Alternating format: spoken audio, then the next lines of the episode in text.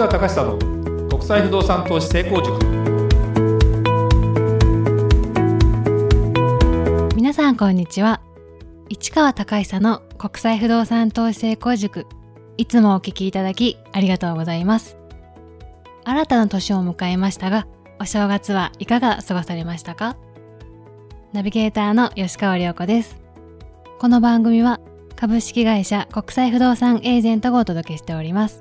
市川さんこんにちは。はいこんにちは。国際不動産エージェント代表の市川隆久です、えー、こんにちはと言いましたけども皆様、はい。明けましておめでとうございま明すけましておめでとうございます。本年もどうぞよろしくお願いいたします。新年のご挨拶ということで、えー、100まだ80回までいかないかな、そうですね。あとちょっとですね。ですね、はい。という感じで長く続いてきてますね。嬉しいですね。これはねもう僕もストレス発散のような感じで収録してるのであの台本はないんですかって今更最近聞かれなくなりましたけどあそうなんですね。うんあのなんだろう。テーマだけあってあと好きに喋るんですって言うと結構びっくりするね。うん、でねテーマはね本当にねあのあれだよね。ツイッターをこれポッドキャスト？違う。なんだっけ？何のツイッターを作ったんだっけ？えっと、市川隆久の国際不動産投資制度塾という。というこのこのポッドキャストのツイッターをねそうですね公式の、ね。はい、であのどんどんですねあの聞きたいこともう質問したいことあの、まあ、不動産のことだけじゃなくてもういいよ何でも。あの特に最近はちょっと海外行けないこともあってですね。私もだから経営者としていろんなことをですね経験してたりするので、まあ、そんなようなことなんかもねぜひねちょっと聞いていただきたいしそうですね。もうちょっとタイムリーにやったりあとイベントもねちょっとなかなかまだ今人を集めてって難しいんですけどそのツイッターとかがあると告知なんかすごくしやすいじゃないですか。はい。ちょっとポッドキャストだけだと難しいしもうあのー市川隆久 .net というあのーホームページもあったりするんですけどちょっとこれに関してはまだちょっと片手落ちだったりもするところもあったりして。で、えー YouTube もちょこっといろいろ私の個性を出していこうかなっていうのもあるんですけどやっぱりこの老舗というかですねポッドキャストを中心にちょっとそうですうねん、、やっていきたいと思ってますし実はい。際この、そこら辺の運営をしているのはあの吉川良子さんなので、はい。ぜひですね、そうですね。はい、盛り上げていきたいなと思います。コメントとかもぜひ。そうですね。はいツイッターとかでも。はい。はい。よろしくお願いします。はい、えー本日は2021年はどうなる？市川隆久の大予想をしていただきたいと思いまして、これですね、まあ、あのー2021年はどうなるということで、えーまあ、いろんな、その、何を予想するかって問題はあるんですけど、まあそうですね。うん、まあちょっとね、大きな話で言うとですよ、私個人的に言うとね、この1年、1年と、何々1年、何々1年、だから10年に来るよね、10年ごと来るよね。で、えーはい、2011年には何がありましたか？2011年 ?10 年前。何を10年前は東日本大震災なんだよね。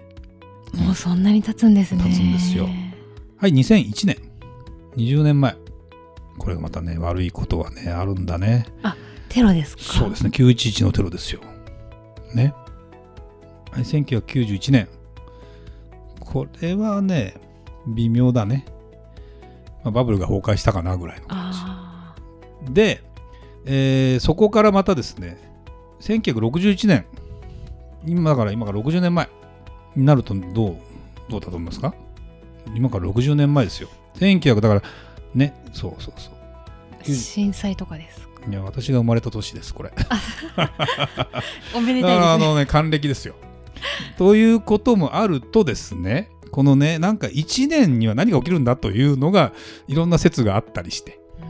うん。1941年何があったか知ってる？ちょっとパッと思い浮かばないですね ?1900、だからその私が生まれる20年前、違う。そうだよね。1941年って昭和16年ですよ。はい太平洋戦争突入ですよ。なるほどだからね、世間、世界はね、いろいろあるって。10年ごとにある。でね、まあ、これは預言者みたくなっちゃうからあれだけど、じゃあ今年何があるのかっていうと、もしかしたら何かあるのかもしれないけど、まあ、去年コロナがあったね。そうですねということからすると、ね、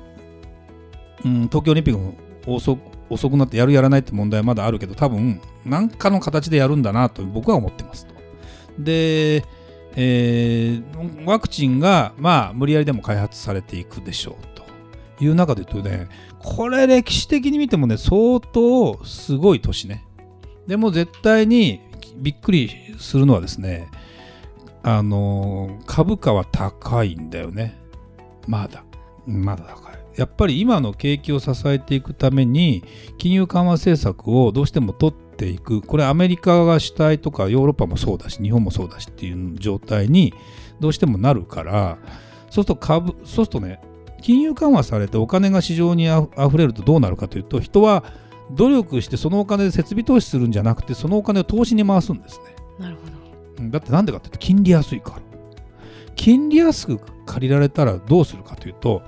あのなんだろうかなバクうん事業に出るというよりも投資をするそれはあのまあある金融金融のプロに言わせると確かに借入金利が5%から8%ぐらいだとしたらそのお金を借りて、えー5%から8%のものを投資したらどうなる？意味ないよね。ね。ということは、えっ、と、まあ、前回も話したけど、ポンジスキームとかで十何パーとかね、いうものがあったりするから、本当に十何パーのものなんていうのは分かんないわけよ。一部の人にはいろいろ十何パーってものは出回るかもしれないけど、一般的なものからするとなかなか難しい。で、金利、借入金利がものすごく高いと、その手堅い投資にはいかないわけ。そうすると、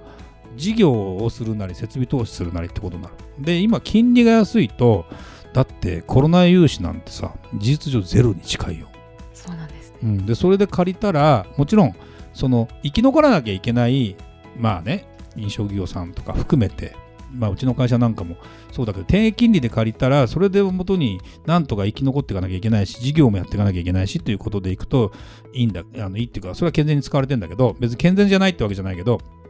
お金のある人にも借りら借りられるわけですよ。だってコロナ融資なんかもさ金のない人だけ貸してるわけじゃないから結局お金のある人の方が借りやすいわけ。あの金融機関さんを批判する気はないけどお金ある人に貸すからね、うんだからそうお金ある時に借りときなさいって世界ででそれもええみたいな金利なわけですよそしたら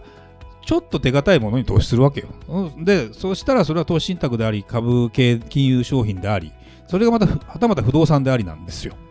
だから不動産の価格も下がらないわけ。まあ、ホテルとかオフィスみたいなものとかの事業性を伴う不動産に関してはリスクがそれなりに高いから、あの、値段にも左右されたりするかもしれないけど、住宅系の利回りなんていうのは、ちゃんと運用さえしてれば、そんなぶれないじゃないですか。だから金利が安ければ、イールドギャップって言って、その投資したあの利率に対してと金利の差がものすごくあれば、絶対それは投資するに値するわけですよ。ね。だから、あの、投資ということに関しては一気に膨らんでいくわけですよ。そうだけど、あのだからバブルなんだ。ある意味バブルというかね、あのこれをバブル、弾けないものもバブルかもしれないじゃん。要するに、弾けたら泡だから弾けるものだからバブルという言い方をしてるけど実際にそれで買う人がどんどんいたりしてお金を運用していく人がいたりすればそれ自体はあの弾けないだけど結局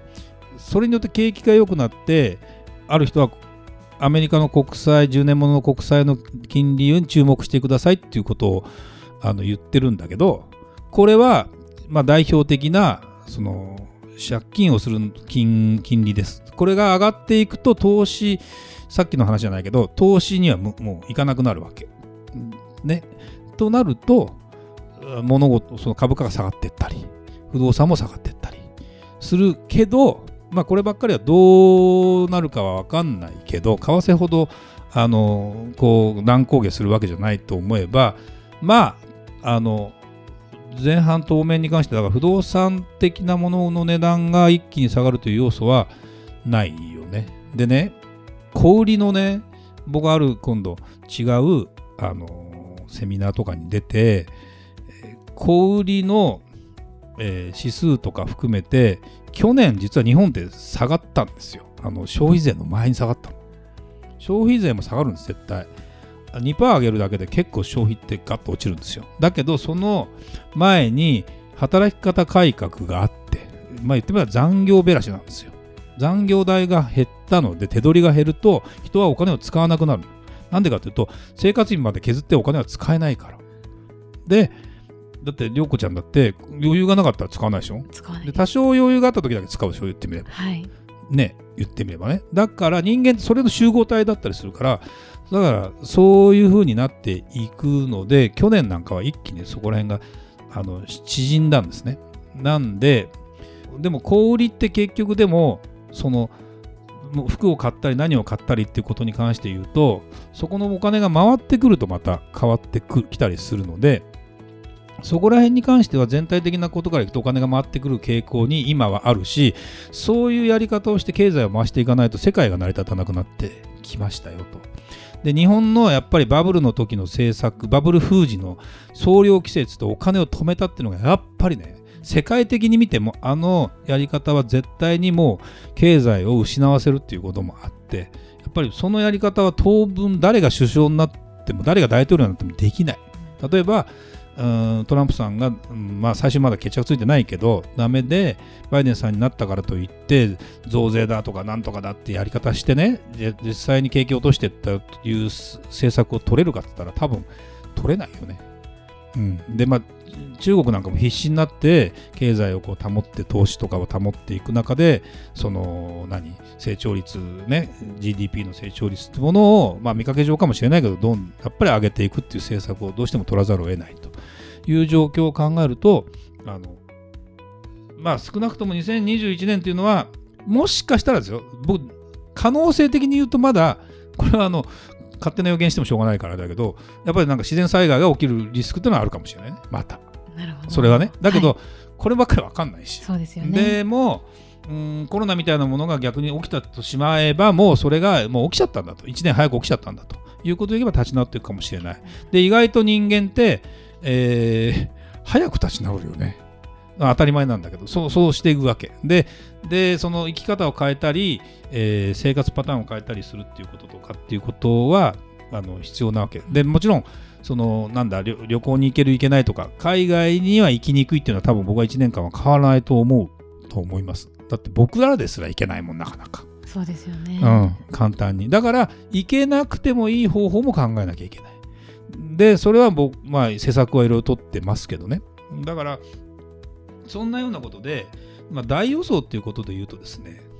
あの起きないでほしいことは起きないでほしいから本当にコロナが10年に1回のまあ10年に1回じゃないよね。人生初ぐらいの話なんだけどあんなにさ。でも300年に1回だっけ？あれ100年に1回だとその大きなウイルスっていうのはああったじゃないですか、はい。なんとかペストから始まってさスペイン風邪とかあったじゃん。と思えばそういうものがたまたま起きたのかもしれないしでも10年サイクルで何かが起きるっていうのはうんなんかあるかもしれないからやっぱりその時に向けてうん自分を守るってことでいけば今はあれだろうね。副業なんか普通にやるべきだし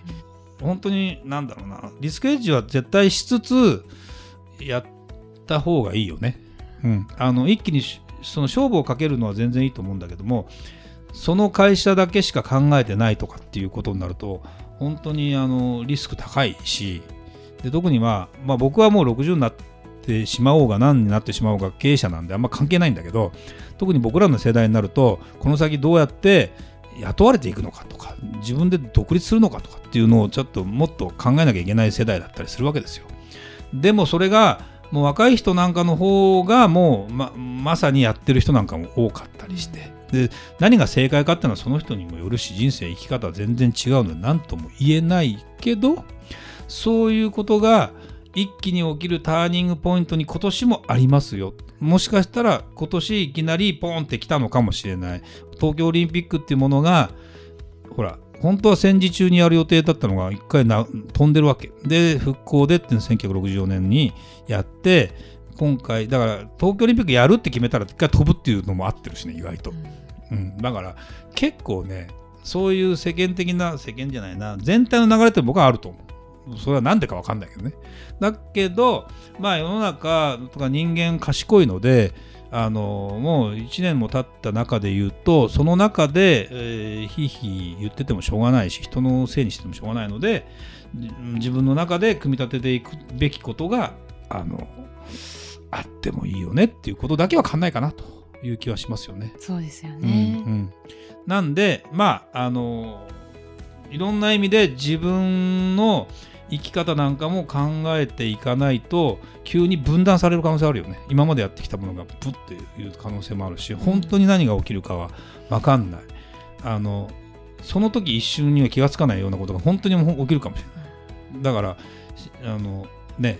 でも自然災害だって起きた時に自分がどこにいるかによっても違うからね本当そうですよね。何とも言えないよね。だからこれもまずあんまり構えても難しいのかもしれないけどまあ起きた時にどうするかっていうことしかないのでそのためのなんだろうな分散していくとかいろんなあの人とつながりを持っておくとかね、まあ、そういう基本的な話にはなると思いますけど、まあ、そういうふうにしていきましょうね。まあ自分もねそうにしていくし涼子ちゃんもそうしていくしうちの会社もそこへ乗り越えてまたいかなきゃいけないしね。そうですね。うん今年も頑張っていきたいですね。はい頑張りましょう。はい、ありがとうございました。それではまた次回お会いしましょう。ありがとうございました。ありがとうございました。